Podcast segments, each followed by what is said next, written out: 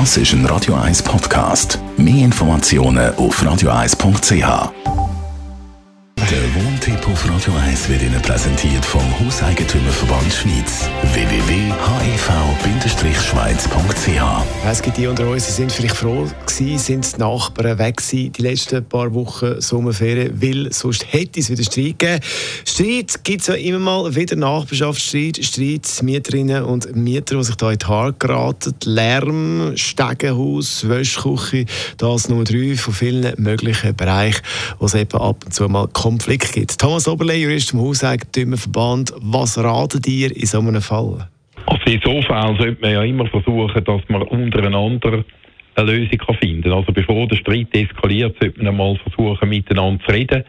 Es kann unter Umständen nützlich sein, wenn man jemanden in einer Liegenschaft kennt, zum Beispiel, wo kann vermitteln zwischen zwei Streitparteien das ist immer die bessere Lösung, oder? Wenn es dann einmal eskaliert, wird es häufig schwierig und dann ist es dann meistens eine verfahrene Situation. Wenn es so richtig Lampen gibt, gibt es viele, die dann die Verwaltung einschalten. Ist das der richtige Weg? Ja, das ist schon an und für sich der richtige Weg, weil äh, die Verwaltung oder der Vermieter zuständig ist, dass die Gebrauchstauglichkeit von einem Mietobjekt kann gewährleistet werden kann. Nehmen wir jetzt an, wir haben wirklich ein Problem, dass jemand äh, übermäßig Lärm verursacht dann tut er ja die anderen Mieter in der Gebrauchstauglichkeit von der Mietsache beeinträchtigen. Das heißt, die könnten dann im schlimmsten Fall sogar wegen dieser Störung eine Mietzinsabsetzung verlangen. Das heisst, der Vermieter muss im so Fall, wenn es nicht um Bagatelle geht, tatsächlich auch eingreifen und Abklärungen treffen. Wie geht es weiter auf der Seite der Vermieterinnen und Vermieter?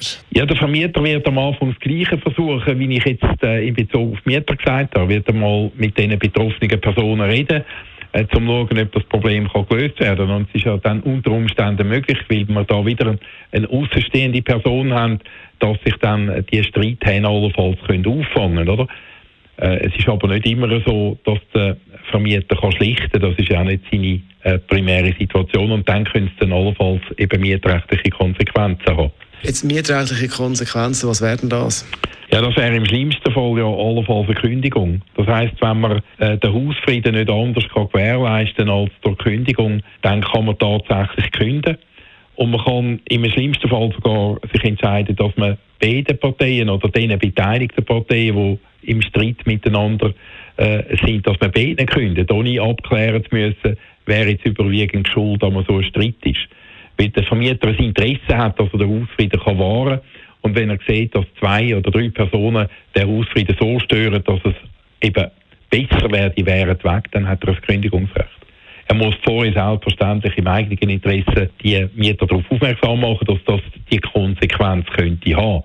Und dann habe ich auch schon gesehen im Alltag, dass sich dann unter Umständen äh, jemand freiwillig zurückzieht oder eben dann äh, mit den Streitigkeiten abgefahren wird. Der Thomas Oberlesch ist Jurist vom Hauseigentümerverband zum Thema Lampen unter den Mieterinnen und Mietern Nachbarschaftsstreit.